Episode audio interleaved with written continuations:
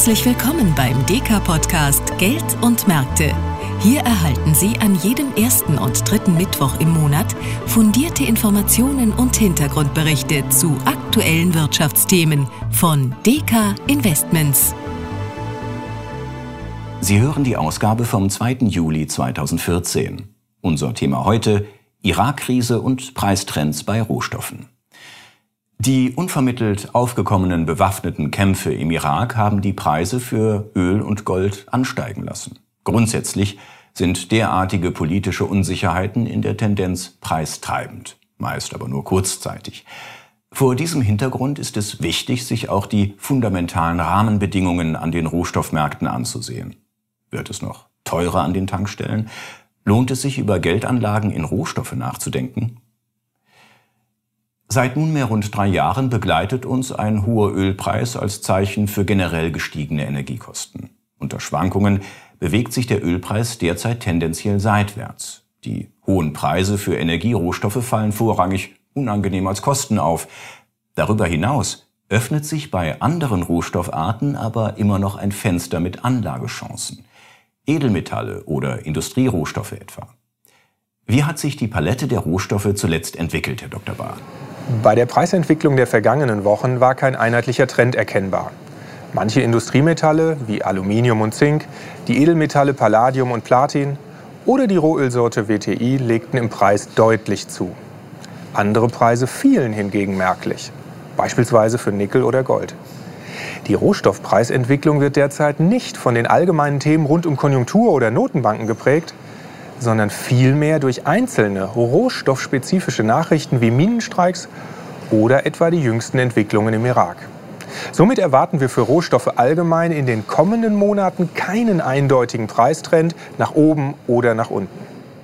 Der Sommer ist da und die Urlaubsreise ist geplant. Da schauen viele Familien schon mal besonders aufmerksam auf den Benzinpreis.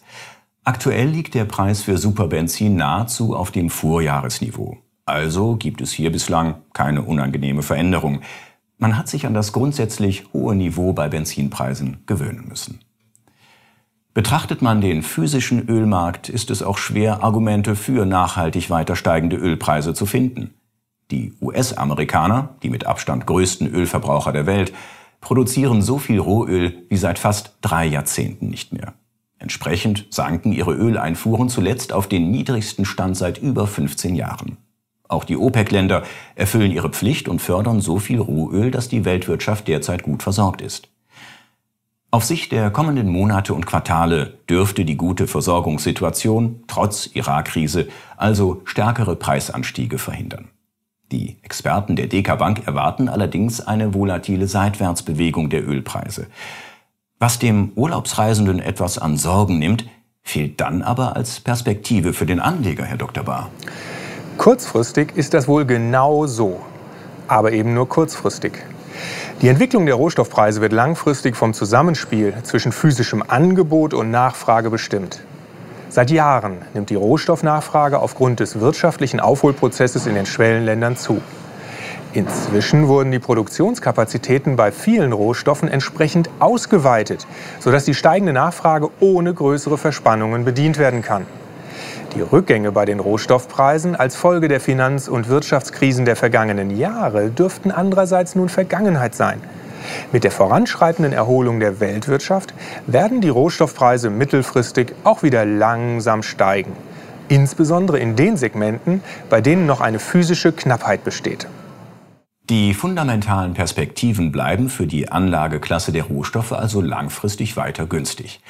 Aber ein Wort soll noch zu Gold fallen, das weltweit als Krisenwährung gilt. Die Entwicklung im Irak hat gerade wieder gezeigt, dass der Goldpreis in diesen Phasen ansteigt. Also jetzt in Gold investieren, Herr Dr. Bahr? Da wäre ich vorsichtig, denn üblicherweise sinkt der Goldpreis wieder, wenn eine Krise abflaut.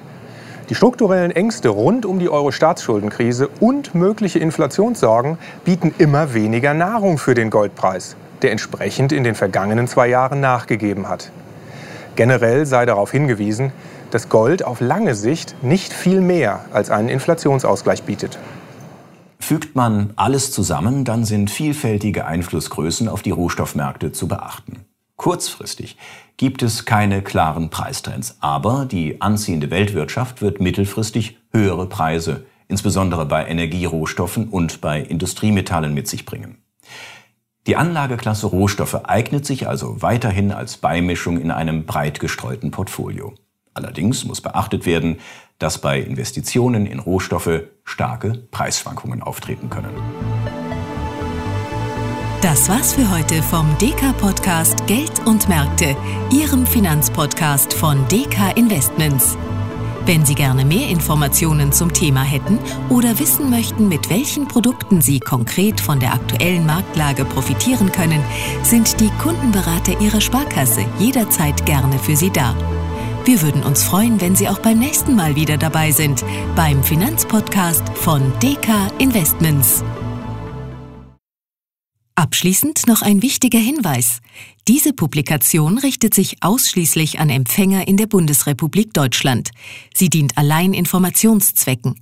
Die Aussagen in dieser Publikation sind unverbindlich und stellen weder eine Anlageberatung noch eine Aufforderung zum Kauf oder Verkauf irgendeines Finanzinstrumentes dar.